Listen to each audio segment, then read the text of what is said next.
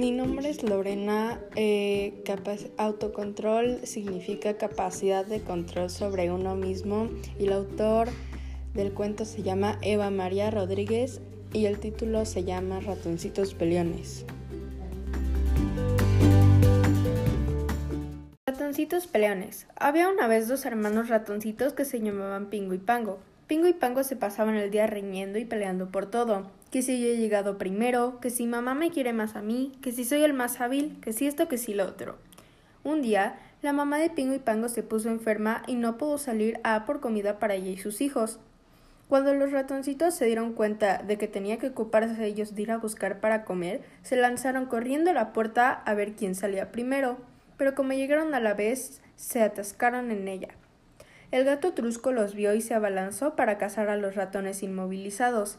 Afortunadamente, la mamá de Pingo y Pango llegó a tiempo para desengancharlos del hueco de la puerta. Por poco, dijeron Pingo y Pango.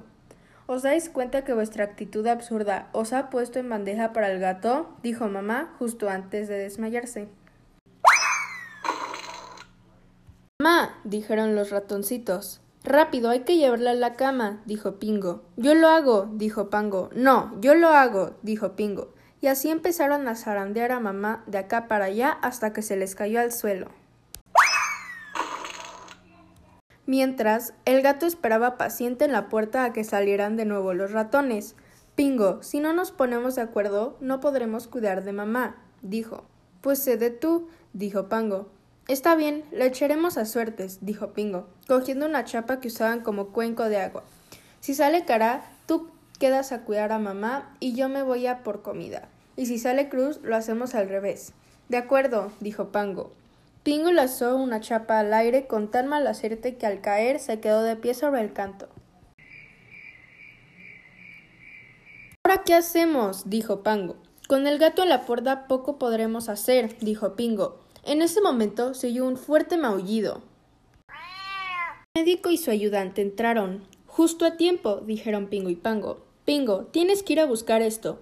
Pango, tú vete por esto otro, dijo el médico, entregando un papelito a cada uno de los ratones. ¿Ya sabe lo que le pasa a nuestra mamá? preguntó Pango. Vuestra mamá está bien, dijo el médico. Solo necesita cuidados. Está esperando a ratoncitos. ¿Vamos a tener más hermanos? gritaron Pingo y Pango. Más vale que os deis prisa y vayáis por eso, dijo el médico. Pingo y Pango se pusieron de acuerdo por primera vez en su vida, para dejar de pelearse. Desde ese día se ocuparon de ir a buscar la comida, se pusieron de acuerdo para espantar al gato y cuidaron por turnos de su mamá.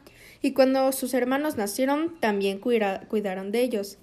Ahora que la familia es más grande, Pingo y Pango compiten por cosas mucho más prácticas, como por ejemplo quién cambia más rápido los pañales, quién hace más deprisa un biberón o quién tarda menos en recoger las cosas.